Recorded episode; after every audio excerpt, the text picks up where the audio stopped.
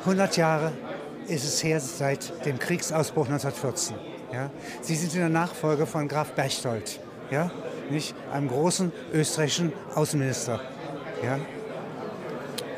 Wir haben heuer das Gedenkjahr 2014, 100 Jahre Erster Weltkrieg, aber auch 75 Jahre Ausbruch Zweiter Weltkrieg oder 25 Jahre Mauerfall. Und wir bemühen uns in Österreich, dieses Gedenkjahr ganz bewusst nicht nur zu nutzen für Paraden oder für Kranzniederlegungen, sondern wir wollen ein Stück weit auch innehalten, zurückblicken und uns die Frage stellen, was kann man alles aus der Vergangenheit lernen, was muss man in Zukunft anders machen? Und wie können wir vielleicht dieses Friedensprojekt der Europäischen Union so unterstützen, dass wir sagen können, wir haben aus der Geschichte gelernt.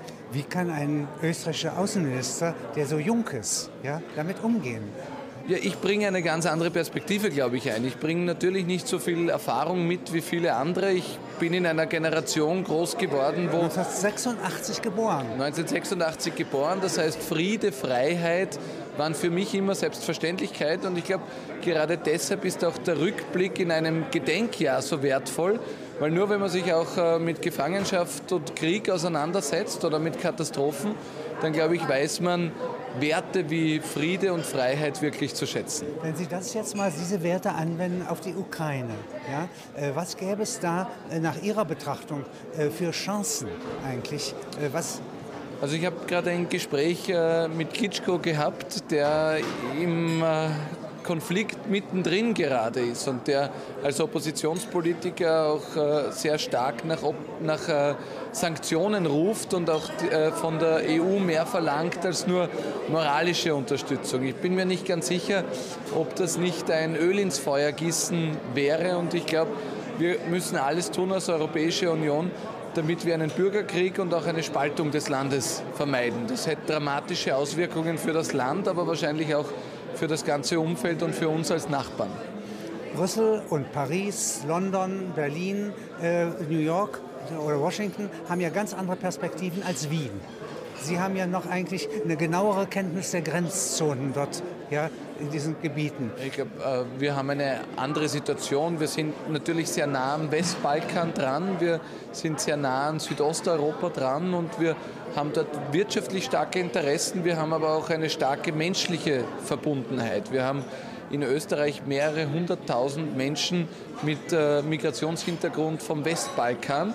Und daher ist uns natürlich Stabilität in dieser Region sehr wichtig und darum freut es mich auch, dass 100 Jahre nach dem Ausbruch des Ersten Weltkriegs jetzt die Beitrittsverhandlungen mit Serbien begonnen haben. Das ist, glaube ich, auch ein, ein langer Wunder Weg. Ein langer Weg noch, aber ein, ein, ein wunderschönes äh, Signal, dass es mittelfristig keinen weißen Fleck in Europa geben wird und dass hoffentlich mittelfristig auch die Länder des Westbalkans alle eine Perspektive haben. Ich glaube, die brauchen sie, um Reformen machen zu können. Die braucht es auch, damit es dort Stabilität gibt. Und für uns als Nachbarn äh, ist das natürlich nicht nur wirtschaftlich, sondern auch aus Sicherheitsinteressen heraus entscheidend, dass es da Stabilität gibt. Wo sind Sie geboren? In welchem Ort? Ich bin in Wien geboren.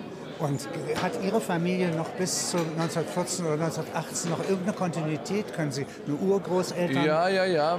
Ich habe äh, Großeltern und Urgroßeltern, die beide Kriege äh, sehr intensiv erlebt haben. Äh, ich persönlich kenne es natürlich nur noch aus Erzählungen, weil ich einer Generation angehöre, die von all den positiven Entwicklungen in der zweiten Hälfte des 20. Jahrhunderts sehr profitiert hat. Also äh, ich profitiere vom zusammenwachsenden Europa, von der Europäischen Union, von allem, was nach dem Mauerfall passiert sind ist. Sind aber politisch schon auf einem anderen Planeten, nämlich dem 21. Jahrhundert. Und bin dadurch ja. wahrscheinlich politisch auf einem anderen Planeten mit einem anderen Anspruch, auch an die EU, mit äh, äh vielleicht äh, wesentlich mehr Dingen, die ich als Selbstverständlichkeit nehme. Für uns ist das Friedensprojekt als Junge vielmehr schon eine Selbstverständlichkeit und der Anspruch nach Mitbestimmung und äh, nach Teilhabe und nach Transparenz ist da vielleicht dadurch wesentlich intensiver, weil wir uns halt von Europa noch mehr erwarten, weil Friede für uns halt schon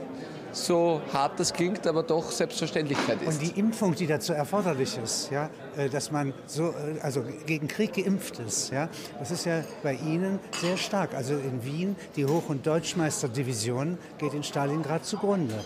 Ja, nicht? Und vorher, äh, in, was in Galizien ja, 1914 passiert, da geht eine Blüte zugrunde. Also wir haben, glaube ich, in Österreich unsere Erfahrungen mit beiden Weltkriegen gemacht und äh, es gibt ja ein bekanntes äh, Zitat, die äh, Geschichte lehrt uns dauernd, doch sie findet keine Schüler. Ich glaube, äh, im Fall der beiden Weltkriege kann man zumindest, was Österreich und Deutschland betrifft, äh, sagen, dass äh, sie hoffentlich Schüler gefunden hat, die Geschichte, und dass es ein Bewusstsein gibt, dass wir so etwas nie wieder geschehen lassen dürfen.